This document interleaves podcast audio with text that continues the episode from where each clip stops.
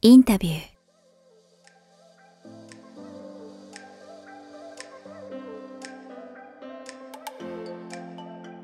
こんにちは、堀真奈です。インタビュー。この番組は YouTube と Podcast 各プラットフォームよりお届けしています。YouTube のチャンネル登録、Podcast の各番組のフォロー、皆様よろしくお願いいたします。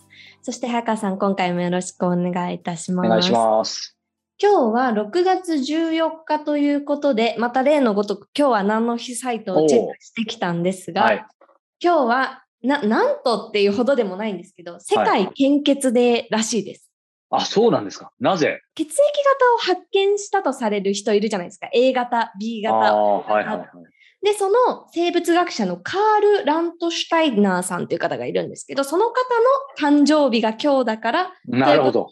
赤十字社が決めた、連盟が決めた日が今日っへていうことらしいですよね。なんだ。で、献血で私思い出したというか、私結構献血が好きで、献血が好きで面白いですね。献血が好きで、なんか昔からよくちょこちょこ行ってたんですけど、早川さん行かれたことあります？献血。1回か2回ありますね。学生時代。あ、やっぱり学生時代ですよね。え、うんうん何歳ぐらい？大学生とか？大学生だと思いますね。二十歳前後だと思いますね。なんかその私の初めての献血デビューが、あの、高校生の時に、あの、献血ができる年齢になった時に、学校からチラシが来て、年齢なんてあるんだ。そう、あるんです。16歳、17歳とか、それぐらいだったと思うんですけど、で、その時に私、あの、献血とか、まあ、語弊を恐れずに言えば、まあ、注射が別に嫌いではない部類だと。で、友達にも似たような子がいて、なんか放課後一緒にカフェ行くサイゼリア行くみたいなノリで、あ、うん今日放課後献血行こうかみたいな感じになって、そこから献血に行って、だから結構通ってたりえーしたんですけど、通うってすごいね。献血に通うって聞いたことない。まあ、その頻度は何ヶ月に1回とか決まってるから、そんなに頻繁に行けるわけじゃないんですけど。で、あの、最近の献血ルームってめちゃくちゃ充実してるんですよ。あなんかマッサマッサージあったりとか飲み物出たりとかそういう感じ？そうです、そうです。もうカフェのようにくつろげるのはもちろんですし、もちろんなんだ。もちろん、もうそこはもう当たり前というか。デフォルトね。デフォルトであって、あと、ハーゲンダッツが出るところも一時期、今はやってるのかわからないですけど、あったりとか、あと、あの、私のおすすめがちょっとあの、都会、スカイ、東京スカイツリーの、あの、空町の10階にある献血ルームああ、なんか聞いたことあるな。あれ、俺、マナさんから聞いたかな。なんか、なんか聞いたことある。私ね、で、そう。で、そこがすごい良くて、何がいいかって、こう、景色がもちろんめちゃくちゃうんいいのと、あと、なんかこう飲み物も普通にこう無料のこう飲めるものっていうよりはもう、あの、スタバのような、なんかこうカフェのようなおしゃれな飲み物が出てきて、あとあの注射刺す人もうまいですし、ちょっとまあ今日が6月14日世界献血デーということで皆さんちょっと献血一回行ってみてはどうですか、うん。なんてインタビューえ収録ですけど、よくわかんない感じになっちゃいますけど。やいやいや、でも、でもほら、俺も1回か2回しかやったことないけど、やっぱりほら、なんか、そういうね、ある意味、ものでとかね、あの、うん。それで釣られてみたいに言う人もいるかもしれないけど、でもやっぱりそのくらい逆に言うと、ほら、多分血が足りないわけで、あの、それで助かる命とかね、あれもあると思うので、やっぱりどんな形でも、まあ僕も全然最近言ってないですけど、なんかね、必要なことだと思うし、うん、なんか素晴らしいなと思いつつ、なんかあの、せっかくのいい話に水差すわけじゃないですか。僕その大学時代、あの、献血って衝撃的だったのは、はいあの、自分でずっと O 型だと思ってたんですけど、はい。その献血行ったら B 型って言われてですね。あ、俺、本当の、あの、うちの子じゃないのかと思ったんですけど、まあ、親 BB だったので B でも O でもよかあったんですけど当、当然というか分かりやすい。なんかね、今、えマナさん自分の血液型知ってる？はい、知ってます。大型です。あ、本当あのー今さ、あれなんだよ。だから、なんかその、その時なんで血液型か違うんだろうと思ったら、やっぱ変わっちゃう、変わっちゃうというか、生まれた時とかって、ごめんなさい、これ、あの、俗説なんで、正しく裏取ってないんで、あくまで俗説ですが、小さい生まれた直後とか結構ほ、とかに血液型取っても変わっちゃうらしい、変わっちゃう、安定しないらしいの。で、変わるんだ。変わるというか、多分安定してないの。だから俺多分、まあ B だったけど多分ちゃんと出てなかったっていうのは、まあ俗説なんだけど、ただ、それを証拠に、ああの、ーこれお子さんいる方、わかると思うんですけど、うち子供いますけど、誰も血液型、あの、聞聞かないですよ、生まれても。教えてもらったことない。だから未だに知らない。あ、じゃあ今のこう知らないとかいう子って、そっか、もともと教えてもらってないからっていう。と思いますよ。で、あとは、まあこれも 俗説なんですけど、はい。ただ結局そう、本当になんかこの事故とかさ、本当に必要になったらどっちしてもその場で調べるらしいからですぐわかるみたいだから、それでその、あの、血をね、あの、輸血したりとか、そうそう必要みたいなの。だからまあ、なんか今話、ね、せっかくマナさん、あの話してくれたんで思いましたけど、なんか大事なのは血液型知ることより献血することかもしれないですね。うん。まあ、そのはい。きっかけは血液型知りたいでもいいかもしれないですけど、はい。ちょっと言ってみるのね。いいかもしれないですね。ってな感じで、今回もはい本編に入ってまいりたいと思います。えー今回は前回に引き続き、高橋源一郎さんのインタビューの第2回です。私、これちょっと気になったんですけど、ええインタビュー中、机の上にめちゃくちゃ本いっぱい並べてあったじゃないですか。はい、はい。あれは早川さんがご持参されたものなんですかね？ご持参したものです。あれはどういう基準でセレクトしたというか、まあ、あれ自体の本がね、ただ、ただ机散らかってるだけみたいになっちゃったんでね、すいません。あの、YouTube 視聴されてた方に混乱したかもしれないですけど、あの、あの中にですね、当然高橋源一郎さんが今回ね、あの、はこの30年の小説全部とか、えー、緊張も結構、えー置かせていただいたりもするんですけど、高橋さんがやっぱり、マンさんもこの30年の小説全部読んだかもしれませんけど、まあはい当然この本の中でもたくさん高橋さんがさ、進めてる本だったり、あと高橋さんやっぱりとにかく小説好き、本好きなので、いろんなところでいろんな本を紹介してるわけですよ。はい。なので、まあ、あの、たまにやるんですけど、たまにその方の著書をね、かなりの感じのものをその本、机とかにバーって並べて、お話伺うことはあるんですよ。で、それはやっぱりその、取り上げる本だけじゃなくて、そのいろんな本から置くことによって話が、引き出しがね、あの、お互い出てきてインスピレーションが湧いたりみたいなこともあるんですけど、まあ今回もその一環ではあるんですけど、単純に高橋さんがこう上げてた高橋さん以外の本なんかも結構置いててですね、あの、本編の中でも出てきますけど、あのね、最近すごく売れてる、同志少女敵を撃てとかね、あの小説で、なんかその辺の本をやっぱ置いてたらその辺の本の話も季節してが出てきましたし、あの、まあ、めちゃめちゃ正直あれなん、もう10冊、20冊ぐらい持っててめちゃくちゃ重い。それだけの。それだけのために僕、あの、機材は、あのね、あの、別ですけど、それだけのためにスーツケース持ってって、まあ、果たして、ある意味役立ったのかっていうとわからないんですけど、でもそういうやりすぎというか、バカみたいなことも、実は何がね、どう膨らむかわかりませんから、そうそうそう。なので実際すごい触れた本がそんなあるわけでもないんですけど、まあそんな感じでちょっと皆様にはですね、これなんでこの人こんな机散らかってるんだろうと思ったんですが、思った方もいるかもしれませんが、あの、高橋源一郎さんの名誉のためにお話しすると、あれ全部僕が散らかした本です。は いなんか、あの、この30年の小説全部が、そもそもその本を机の上に、その、高橋源一郎さんと斉藤さんと、あと編集者の方が15冊ずつ選んで語り合うみたいな流れの本だったじゃないですか。そうだね。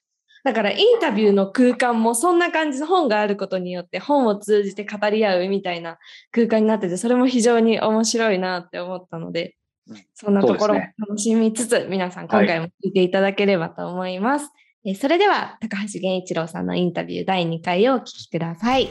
なんか今すごいめちゃめちゃ面白かったですね。やっぱりい以前、高橋さんが柴田元幸さんかわかんないですけど、なんかいろいろ対談された時に、文体を自分はあんまりなくて、むしろ出さなくてもいいみたいにおっしゃってて、なので今のところも通じましたし、だから声、一つの文体で一つのキャラなんですよ、漢字としてね。はい、はい、そうです。私、僕、俺、使いますから。はい。確かに。で今回どれにしようかって感じですよ。あのね、私っていうとまあ普通、はい。俺はちょっと攻撃的な時ですね。そうですね。僕は子供っぽい、少年っぽい時。はい。あと僕、高橋っていうのも使うんですよね。なるほど。第三者的に見るときは。いいあ面白い。で、それは書きたい内容に合わせて文体を、はい。文体というかし主語ですよね。はいだから、その中でもまた当然、私でも、はい。私はです、私はだ、はい。はい。俺はだぜからさ、はいろいろあるでしょ？い。はい。何通りでも書き分けられて、その時の主体のあり方は違いますよね、みんな。っていうか、ハイドみたいですね。そうですね。あだから、それに、あ、それそうですよ。それすごく大切なところで、うんこういう感じで書こうと思って、最初に文体決めるんですよ。最初に決める。うん。それに合わせて内容が決まっていくので。うん。え、それはもうそれこそここにね、もうさよならギャングたちもありますし、まあ他の小説いっぱいありますけど、もう、もう最初から結構意識的にそういう感じだった。そうですね。デビュー前までにはいくつか試してたんですよ。い。え全部文体違うんですよ。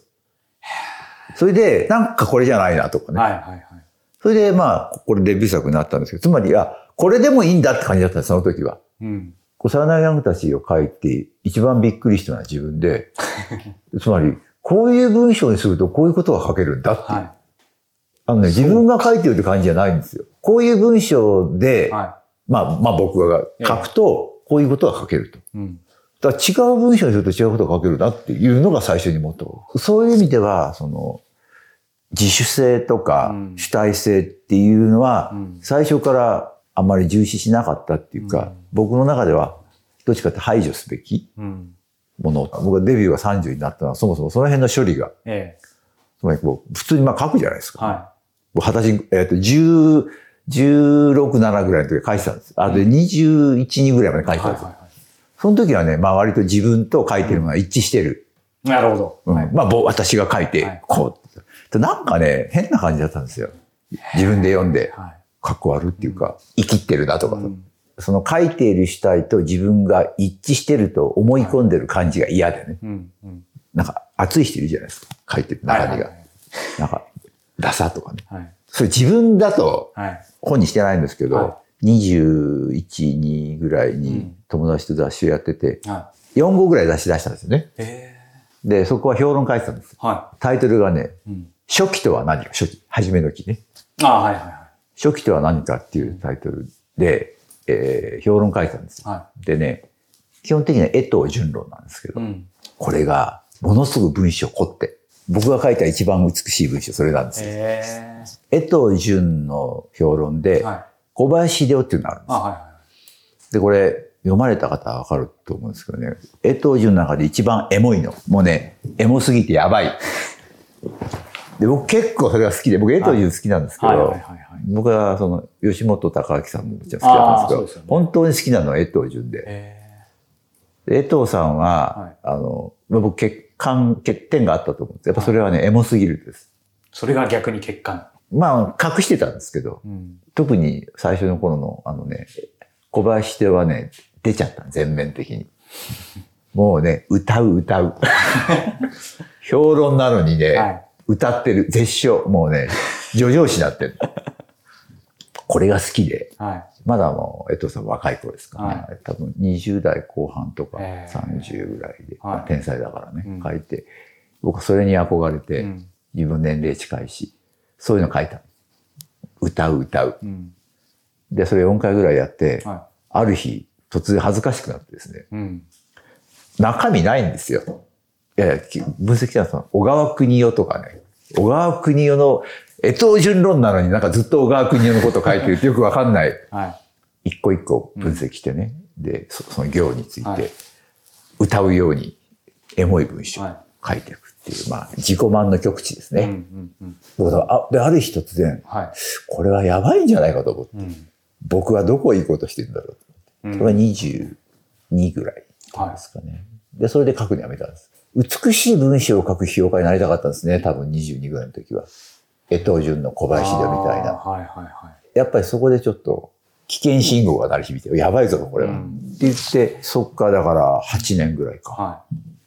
書くのやめたんです。その時はしね、詩詩もめちゃめちゃ好きじゃないですか。詩はすごい触れてたり、詩を書いたりとか逆になかった。詩は書いてないです。詩は書けないと思ったんで、えーただ、あの、ここは多分、げ現代詩って、詩と批評がセットなんです。詩と批評がセット。あの、今は違うんだよね。はいだから、60年代っていうのは、え詩を書くのと同じぐらい意味が詩の批評を書くことにあった。詩の批評を書く人ことがかっこよかった。えなるほど。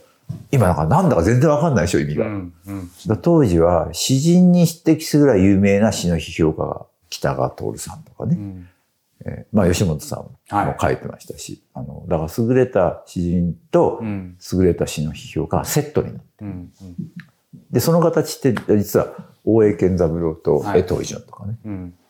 みたいな、まあ、後のはい唐谷浩二と中上健二、はいはいは昔で言うと中原中也とうん小林秀夫みたいな、い。なるほど。だそういうだそういうのに憧れたそういうのが日本の詩の歴史なんですはで自分詩書けないからい。うん。セットのうん。批評家の方になると。あ、そういうことなんですね。うん。だそその詩人が誰かいないかなと思って。はいはいはい。自分書けないから。はい。セットの相方。相方。で、僕の友達はすごい優秀な詩人がいたんで、はいちょっと仮想の、はい。こいつはちょっと有名になると思って。はい。それで、そういうことを書いてっていう、僕人生設計だったんですよ、20代。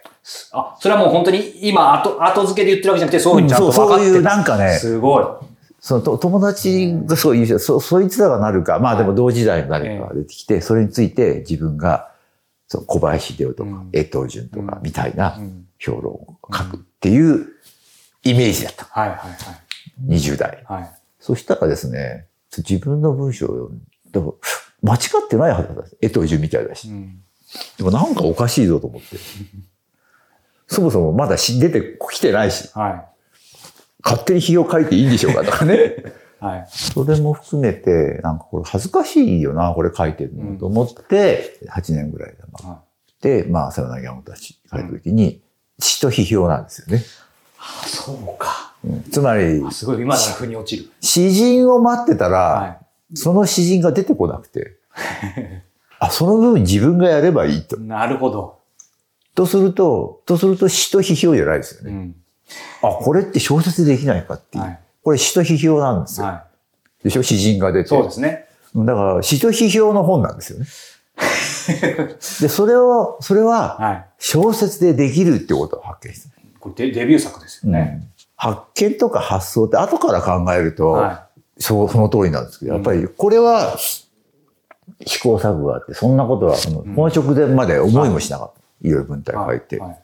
で、まあその前の作品があって、そこまで全く全然違う作品だったんですけど。で、次に書くと思った時に、は突然、あ、僕って詩と批評を書きたかったんい。だっうんて、そのことってまだ書いてないよなと思って、うんこれ小説になるんじゃないかって思ったんです。そういうことなんですね。うん、だからこれは、その、自分が20年前、あ、はい10年前に考えていはた詩と批評の完成形、は一人でやればいい。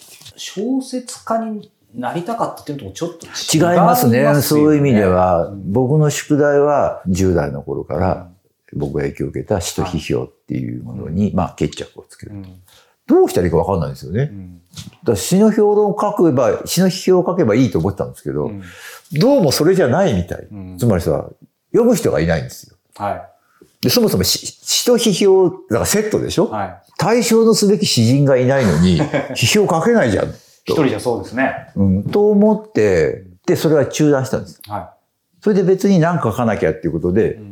小説を書き出したんですよ。うん。で、その小説書き出した時は、詩と批評のこと忘れてたんですよ、実は。それで、何か書かなきゃっていうんで、はまあ、詩は書けないし、うんまあ、批評も書く気なくなってたんで、は小説かなと思って書いていって、この先の直前になって、これまあ、だからその試作品が2つ3つぐらいあるんですけど、はい。この小説書く直前に、はいようやく、その、なんだ全部のことがクリアになって、うんあの、試作をしたんで、はい頭もすっきりして、うん。えー書く練習もして、はいで、やっと書けるうん。準備ができたときに、さて何書こうかって思ったときに、あ、詩と批評って、あれ宿題だったよね。うん。で、その時に、僕も、あ、書けると思ったんですよね。うん。詩と批評が小説で書けるなと。もうそその瞬間うに、ん。なんかできたっていう感じです。うん。うん。で、あの、せ設定は、まあ、これ言っちゃう。これ設定、キチガイピエロなんです。あの、見たらわかる。こ中身全部完全にキチガイピエロなんです。でも誰も押し、あの、うん気づいてくれなくて、すごい傷ついたんですけど、はい。はい。はい。お話のはい。骨格はうん。女の子と似てて、ジャングがいてっていうのは、キチガイピエロそのものなんで、あの話好きだったんで、あれをベースにしたお話を書こうと。うん。ただ、あそこになんかね、えっとね、あの、主人公は、詩の朗読はするけど、詩人じゃないんですよね。あの、フェルディナンは。はい。だからこれ詩人にしちゃったらいいのかなとうん。思ったら、あとはね、もう全然楽勝で書きましたね。そうなんですね。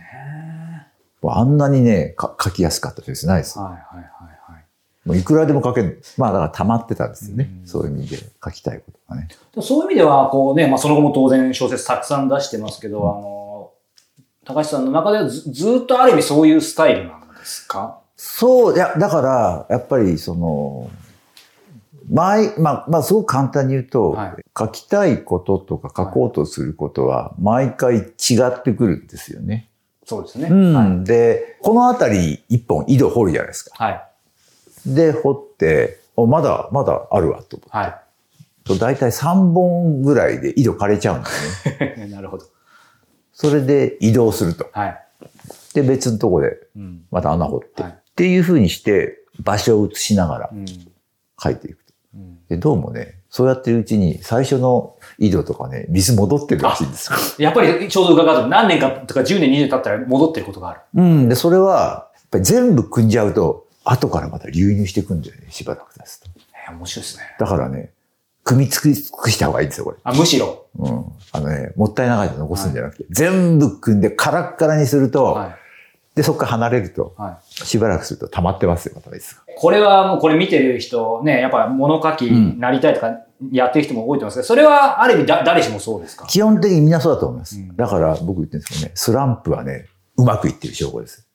あ、これあの、ラジオでもあい愛坂トーマさんにも言ってましたね。そう。だから その3つ、掘るでしょ、はいで、書けなくなるんで、普通はね。うん。したらね、チャンス到来です。うん。そこで移動する。なるほど。でね、掘れてるうちはね、ダメなんで、まだまだ残ってるから。ってことですね。うん、だからまあ、残念だけど、そこで掘るしかない。じゃあスランプ乾杯ですね。もうスランプが来たら、次のステップにうん。行ける。で、やっていくと、うん。これね、いくつか井戸を掘っていくと、そのうち前の井戸が水溜まってるんで、うんすごいね、キープ力が出てくる。移動すると、あの井戸とあの井戸ね、多分もう水は入ってっからっつって。わかるんですね。うん、なので、でももうこんなのいいやって別に言って、はいはいちょっと新しいとこ行ってくるけどはいはいっていう感じ。そういう意味では不安ないですね。ないですね、生きてる限素晴らしいですり。だからその発想ですね。そう考えると不安はないし、そうですね。あの、いつ枯れるんだろうとか思うとん。不安になる。確かにそう。なんかね、僕、この面白い話をね、はいうちの妻から聞いてね、えっとね、心理学者、なんかの人が言ってて、すごい名言だったんで、はもう私これでいくとかって。心配することの98%は起こらないああ、なんか聞いたことありますね。はい。そんな本のタイトルもあった気がする。うん、だからね、いや、そういうもんですよ。起こらない。うん。まあたまに起こる うん。それと一緒で、心配しだしたら、それはね、そうですね。明日書けなくなるかもしれないとかさ。もうん。うそりゃそうですよ。はい。でも、それよりも、別のところに行ってまた書けることがあるっていうふうに思う。それは作家だけじゃなくて、だって、いつ死ぬか分かんない。極端なこと言ったら。ね。明日。はい。でも、明日死ぬかもしれないから怖いから家でじっとしてるって言ったら、おかしいでしょ？そうですね。あの、生き方として。しかもそれで死んだら最悪ですね。それでさ、そのいや、だから、いや、なんでもですよ。そのは恋人がいると、は裏切られるかもしれないから付き合わないとかさ。い。うん。そんなこと言ったらねそ、うですね。息したらなんか空気になんか入ってるかもしれないから。っうん。ていうふうにしていくのは、はそのやっぱり人間として良くないですよね。い。うん。うん。あの、人間が持っている可能性を自分から閉ざすことになるんで。とすると、あれですよ、別の井戸が確かに。あるっていうふうに思った方が楽しいでしょ？確かに。なんか小説だけじゃなくて、なんか人生そのものに言えそうですね。うん、だからそれは、いやだからね、小説は人生そのものなんで、なるほど。そうか、そうあのですね。、そもそもね、はいあの、その形式、その、な、存在様式、うん。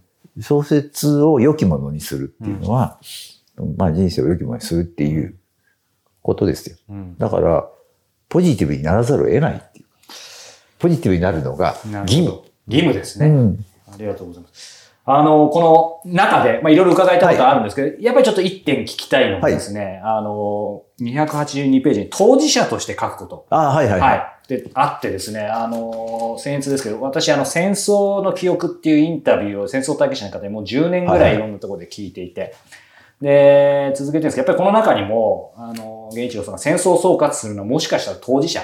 うん。で、当時出生していた人ではなくて、もう少し若い人たち、うん。うん。むしろもう出生者今いないっていうのもあると思うんですけいど、方がいいのかも、点々点っていう部分が、まあもちろんこの中でその理由書かれてるんですけど、やっぱり非常に興味深くて、改めてその辺をなぜ高橋さんがそう思うのかなっていうのをちょっと詳しく伺いたいな、えっとね、まあ僕、まあ最近の一番大きいテーマはそれですね。はい。それで、えっと、7月には楽しい知識の2が出るんですが、おはい、これが、タイトルがですね、はい僕らの戦争なんだぜということで、戦争論です。はで、戦争をまあ、戦争論を総括するということで、はい。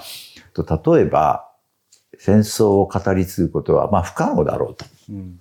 十、ん何年前かに、古市憲寿さんの誰も戦争を教えてくれなかったっていうの、あれすごくいい本で、はいあれは戦争非未未体験者というか、そうですね。非経験者。だから、戦争を知らないんでいいんだって話なんだよね。うん。うん、で、戦争を知らないっていうことをベースにうん。生きるという、はもうなかなか素敵な、い。うん。つまり、その、戦争体験はい。を語ることうが、ん。ある時から特権化してしまったと。うん。うん、つまり、あの聞かなきゃいけない。そうですね。でね、聞かなきゃいけない話なんていうのはこの世にないです。ない。ない。うん。うん、つまり、みんな必要があって聞くんだよね。そうですね。確かに。うん必要がないけど、いい話だから聞けって言われてもさ、うん。関係ない。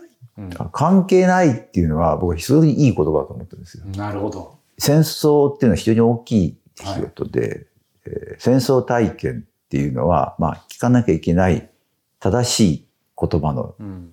筆頭みたいにはい。関係ないっていう気持ちもある。うん。で、普通あるでしょ？はい。で、僕それを思ったのは、あの僕は1951年生まれなので、えっと、母親が、えー昭和20年に20歳です。父親が昭和20年に26歳。うん。で、その上のおじさん2人は、えー戦死しています。はい。だからうちは戦争には、まあ、深く関わってるうん。家なんですが、僕は戦争の話を聞くのが嫌いだったんです。うん。鬱陶しい。もうなんでそんな戦争の話するかな、この人たちは、と。はい。えーとずっと思ってたんですよ。うん。だから聞いてなかったんですよね。うん。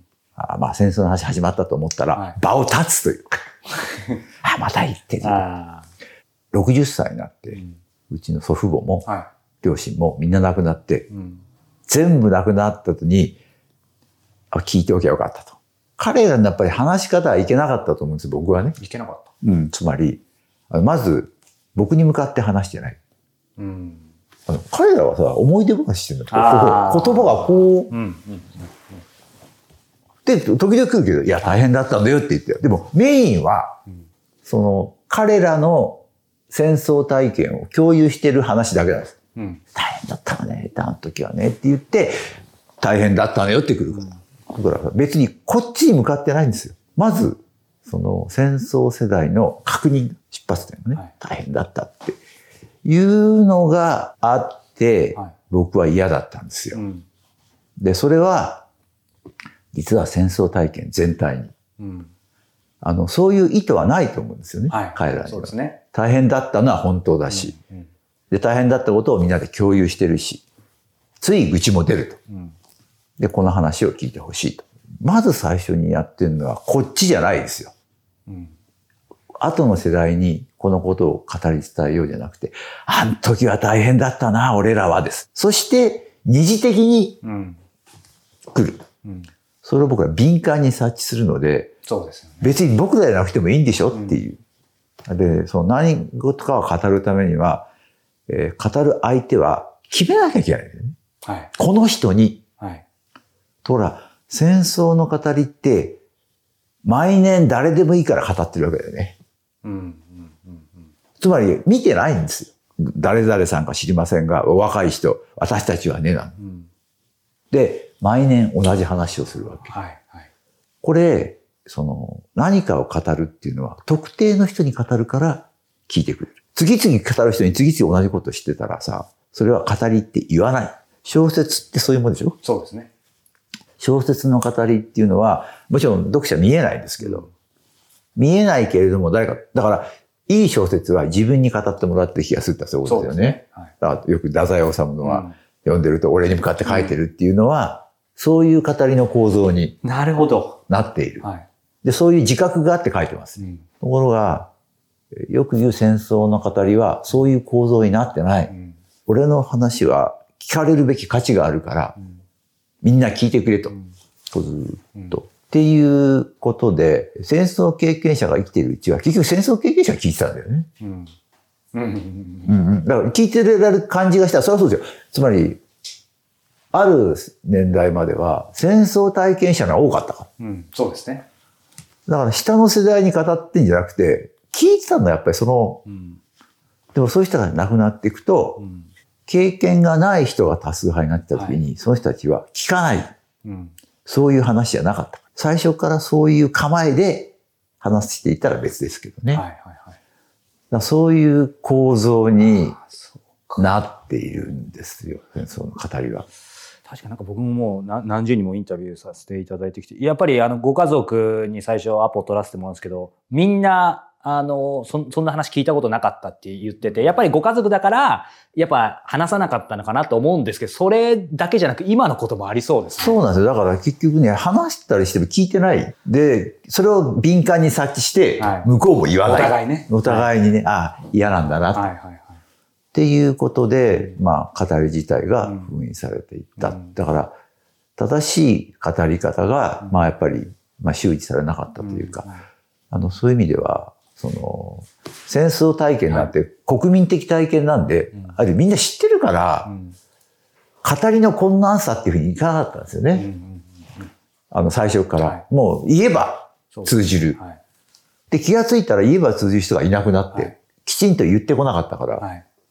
どう語ればいいのかっていうことなんだと思いますね。だからこれは戦後77年経って、実際経験者がうんいなくなってきて、はい語り手もいなくなったんですけども、やっぱり語り方がうまくうんいってなかった。その僕らの戦争なんていう中では、基本的には戦争、日本の戦後文学批判になってですね、うんまあ、伸びはダメだとうん いう話をはメインで、伸び、だ大川の伸びは傑作なんですよ。い。うんものすごい傑作なんだけど、うん傑作すぎて、もはや伝わらないと。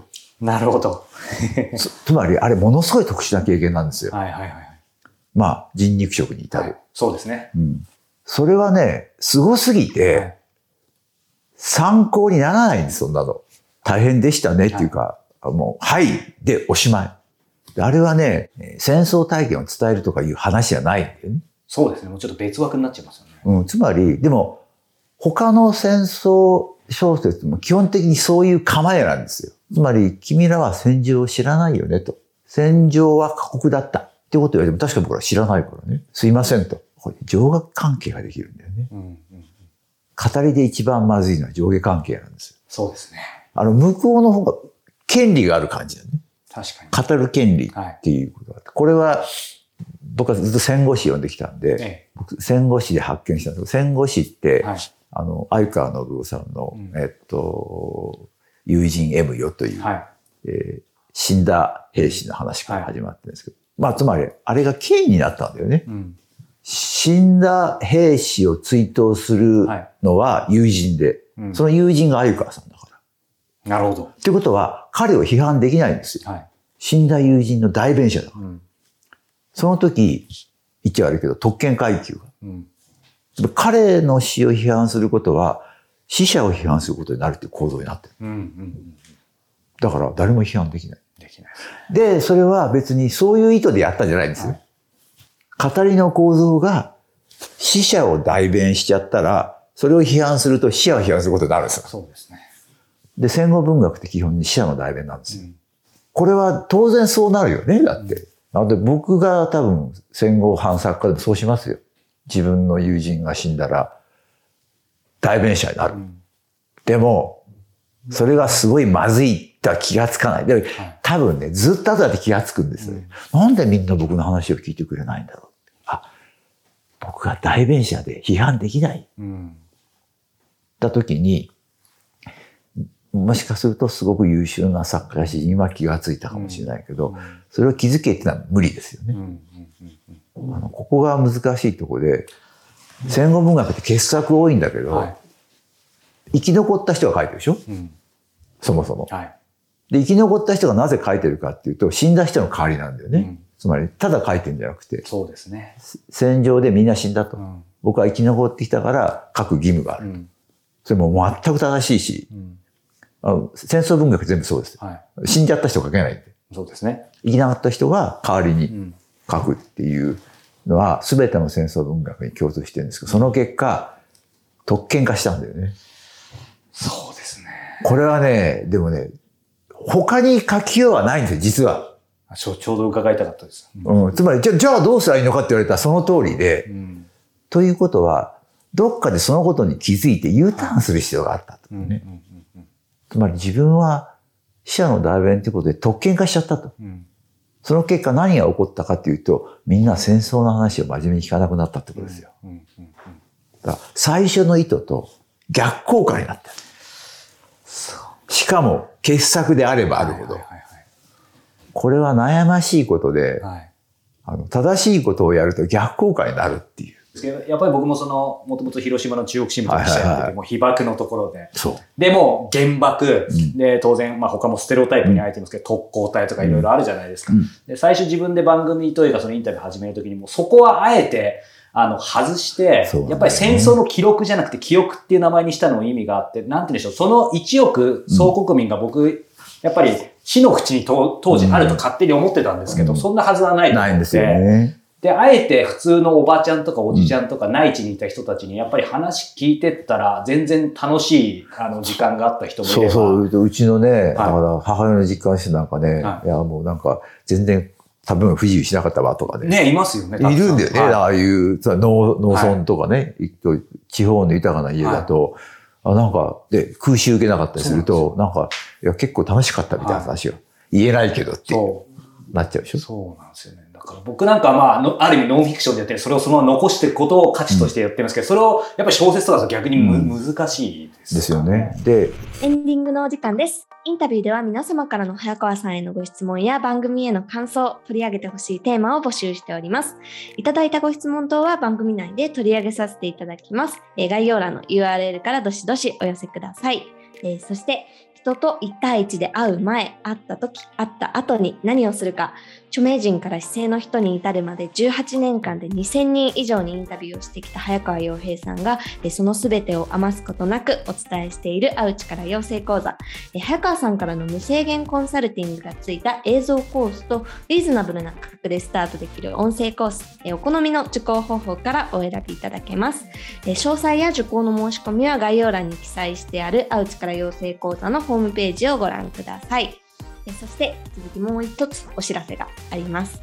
えー早川さんと参加者の方がお気に入りの本をシェアし合う QR カフェも、えー6月15日水曜日19時から Zoom にて行われます。早川さん、今月の本の紹介をお願いいたします。はい、今回はですね、ちくま文庫より発売されているブルースだってただの歌ということですね。えー翻訳者で著名なですね、えー藤本和子さんの本なんですけど、現状はですね、1989年だと思うんですけども、えー藤本さんがですね、アメリカに住んでいらっしゃる時にですね、え黒人女性たちにですね、えまあ、えー直接話をえ聞いてですね、えーそれを聞き書きという形でえ文字にした、まあ、素晴らしい本なんですけども、えー刑務所の臨床心理心理テレビ局オーナー、え刑務所の女性、え104歳の女性などですね、まあ、本当にバラエティに富んだ黒人女性が、まあ、やっぱりね、え差別偏見当時80年代というと今以上にねあのすごくあの、まあ、困難な時代だったので、えーその女性たちにですね、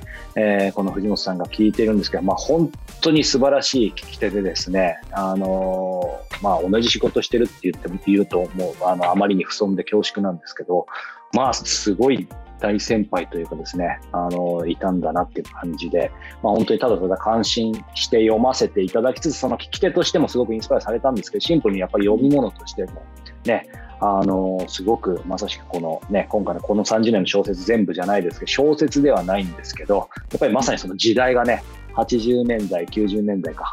の、ね、黒人女性アメリカで、まあ、仕事と生活ってありますけど、まあ、今もね、いまだに今もってなおね、まあ、本当に特にアメリカだとね、まあ、この間も銃弾射起きたりとか、あのブラック・ライブズ・マターの問題もあったりとかで、あの日本にいるとね、直接あの遠くに見たり感じる時もありますけど、えーやっぱりね、全然そんなことなくて、いろいろえー思い入るところもありますので、今回はね、あのこの本を皆さんで取り上げて読めればと思いますが、まあね、あのテーマ自体はすごくあのある意味重いテーマなんですけど、QR カフェ自体はね、まあ、この本を、えーまあえー叩き台にしながら、まあ、みんなでね、いろんなことをあの話してインスパイアされればなという、そういう、あのまあ、なんていうのすごいカジュアルな場所ですので、まあ、よかったら気軽に、えー遊びに来てもらえたらなというふうに思います。はい、えー6月15日水曜日の19時からズームにてお待ちしております。てな感じで今回もお別れの時間がそろそろ近づいてまいりましたが、冒頭であの血液型の話ちょっとしたじゃないですか。あの早川さん血液型占いみたいなのって信じたりするタイプですか？あー。まあ、見ないんですけど、まあ、信じないこともなくてというか、見たらやっぱりあの星座の時もそうですけど、やっぱりなんかいいいい部分だけね、そうそあうそう。の信じますけど、ただ B 型っていうとなんかアバウトみたいな感じで、O 型、おおらか、A 型、几帳面、AB 型、気難しいみたいな、なんかステレオタイプなイメージはありますけどね。うん。O 型なんか O 型 B 型の人が血液型占いすごい嫌ってるイメージが私偏見としてすごいあって なんか B 型って変わり者みたいな感じの枠であそうなんだ。か B 型の早川さんを前にしあて言うと大変まあ、変わり者ですよ。そうだからなんかそんなイメージがあってでも血液型でねさっきもあの冒頭でもお話しあった通り子供の頃から不安定で変わるみたいな話があったからうん。きっとあれは嘘なんじゃないかななんて血液型占いなんてみたいな感じの。まあでも本当に日本ぐらいっていうよね、こんだけ血液型のそういう、なんかまあ占いだけじゃなくて、まあそういうざっくりと、なんか何型どういうみたいなね。そうそう。だからあれですね、なんかみんな答えを求めたがってるんですかね、自分を何かに当てはめそうだね。まあ型に、型にはめるとね、まあ B 型アバウトなら間違いないというと、他の B 型の人怒られそうですが、まあなんかアバウトでマイペースなイメージがある。B 型はいと O 型コンビであの来週も引き続はいきやってまいります。ということで、また次回皆様とお目にお耳にかかれますことを楽しみにしております。ごきげんよう。さようなら。